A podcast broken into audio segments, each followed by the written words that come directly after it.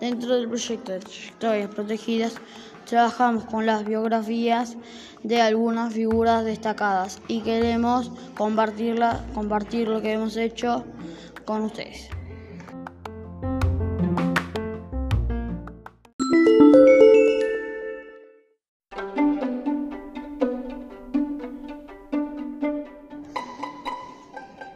Marie Curie. La científica conocida como Marie Curie nació en Varsovia, Polonia, el 7 de noviembre de 1867.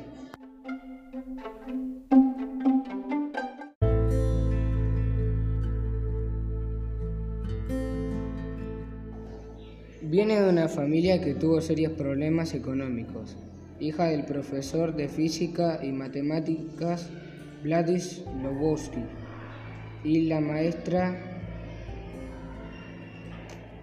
Brodislava Boguska. Marie Curie era la pequeña de cinco hermanos. Su infancia se vio marcada por el fallecimiento de una de sus hermanas a causa del tifus y la muerte de su madre por tuberculosis cuando ella solo tenía 10 años. Las dificultades por las que atravesó desde bien pequeña no disminuyeron su deseo de estudiar. Tras cursar los estudios de enseñanza básicos, Curie no pudo ingresar a una institución de educación superior por el mero hecho de ser mujer. Sin embargo, eso no hizo más que avivar sus ganas de aprender.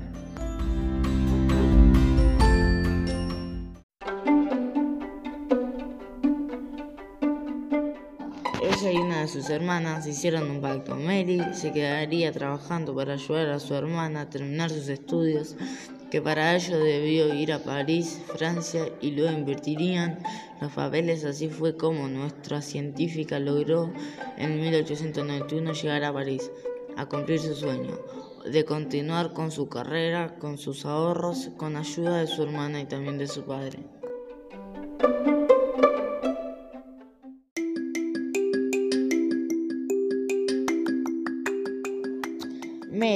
Se matriculó en la Universidad de Sorbona. En 1893 logra la licenciatura en física, siendo la primera de su promoción. Luego, en, 1894, logró la licenciatura en matemática.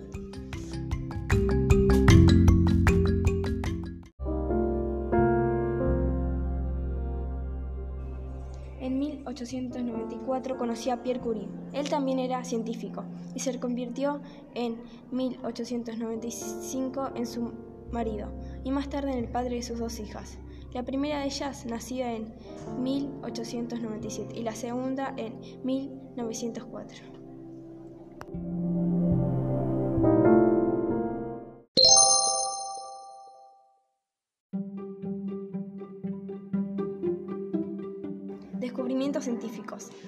Realiza descubrimientos acerca de la radioactividad, como que algunos minerales de la naturaleza desprenden radioactividad y en 1898 encuentran nuevos elementos químicos, el polonio y el radio.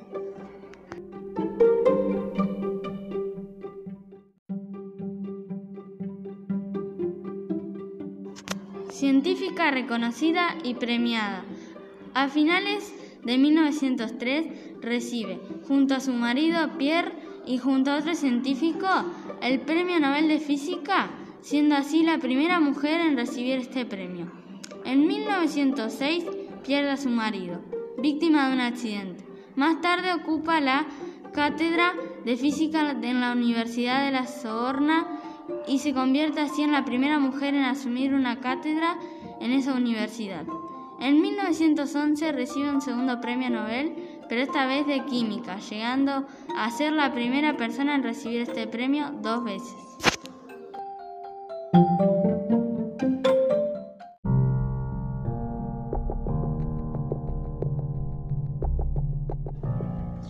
Unos años más tarde se desata la Primera Guerra Mundial y Marie tiene un gran gesto.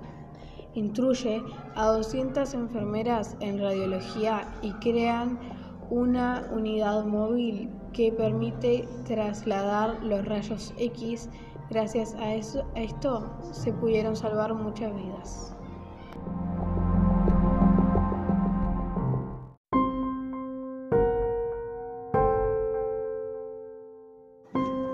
Como todas las historias, en algún momento tienen que terminar. Y la de esta gran mujer y científica llegan a su fin un 4 de julio de 1934.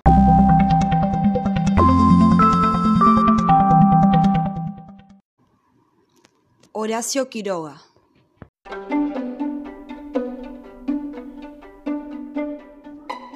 Horacio Quiroga nació en Salto, Uruguay en 1878, hijo de Prudencio Quiroga, vicecónsul argentino en Salto y de la uruguaya Pastora Forteza.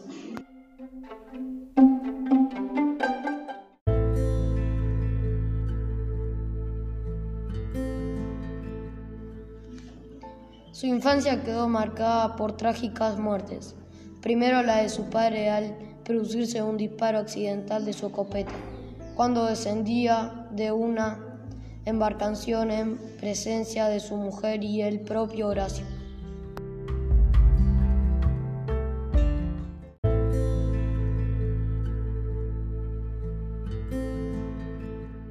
En 1891 su madre se casó con Asensio Barco, que fue un buen padrastro para el niño, pero la tragedia se cebó de un nuevo, de un nuevo para la familia, ya que este sufrió en 1896 un derrame cerebral que le impedía hablar y decidió suicidarse. Lo hizo disparándose con una pistola.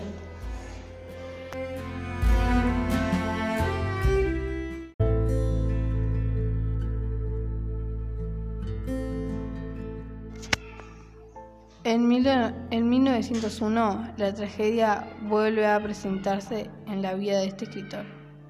Murieron dos hermanos, Prudencio y Pastora, a causa de la fiebre tifoidea.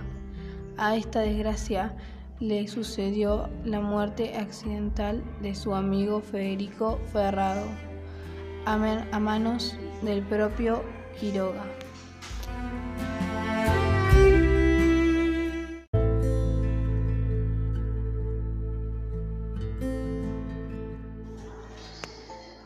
Lo ayudaba a limpiar un arma cuando ésta se le disparó.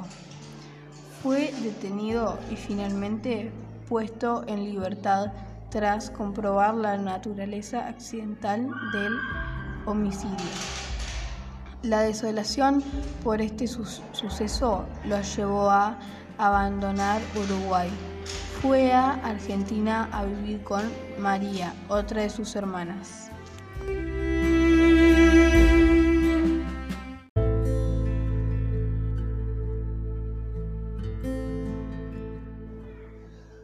Unos años más tarde se casa con su primera esposa, Ana María Cires, con que tiene dos hijos, Igle y Darío.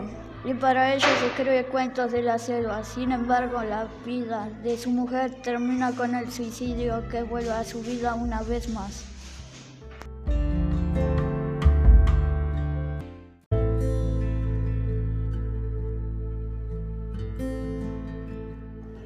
Unos años más tarde se casa con su segunda esposa, María Elena Bravo, con quien tiene a su tercera hija, pero esta termina por abandonarlo. En 1897 se publicó sus primeras colaboraciones en revistas literarias. Su primer libro se llamó Los Arrecifes de Coral, que estaba integrado por 18 poemas y 4 relatos.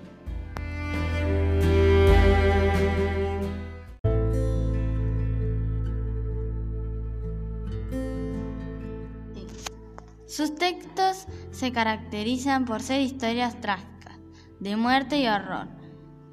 Publicó numerosas producciones como las siguientes: Cuentos de amor, de locura y de muerte, Cuentos de la selva, El salvaje, Anaconda, El desierto.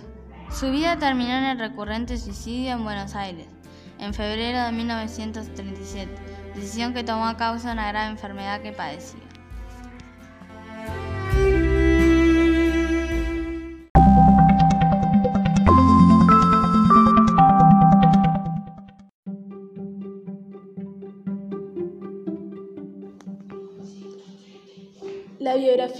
Rubén Rada. Rubén Rada, más conocido como el Negro Rada, inicia tomando su propia palabra extraída de una entrevista publicada por el, diario La Mañana.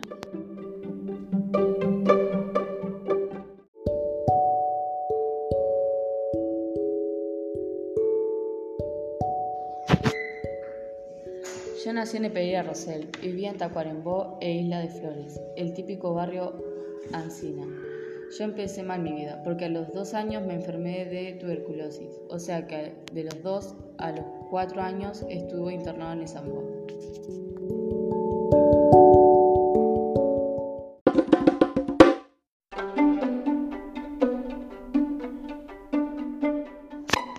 Este artista ha pasado momentos duros a lo largo de su vida pero ha logrado un crecimiento increíble con los años.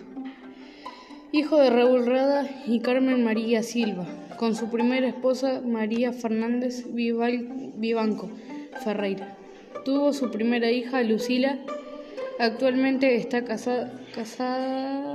casado con Patricia Jodara y la pareja tuvo dos hijos, Matías y Julieta.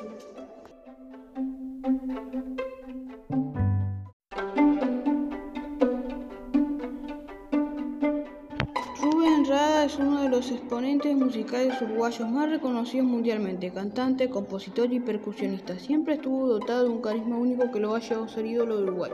También se desempeñó como autor, aunque el centro de su arte está en la música.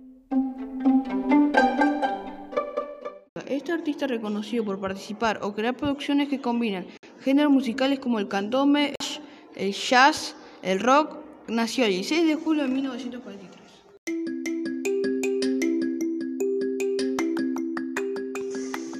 Su carrera artística inició cuando era solo un niño. A sus 10 años salió en Morenada, comparsa a la que llegó por sus tíos. Participó de conjuntos muy conocidos como Hot Blurkers, El Quinto Conjunto y Totem.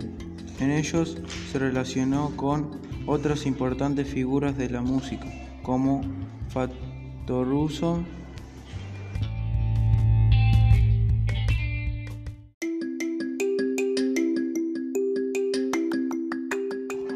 Aunque es reconocido por integrar conjuntos musicales muy destacados, su carrera musical se destaca por su trabajo como solista. Su primer trabajo solista fue editor en 1969 y se llamó Las Manzanas. Desde aquel entonces suma más de 40 discos editados.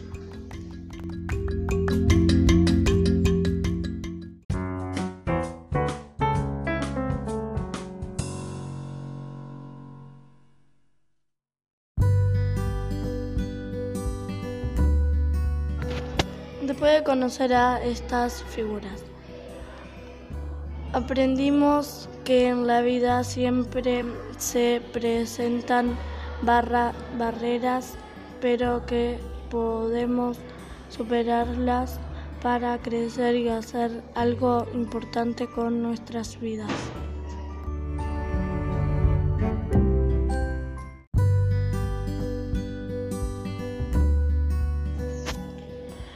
La escuela es fundamental para nuestro crecimiento y desarrollo. Gracias 99 por ayudarnos a superar nuestras barreras.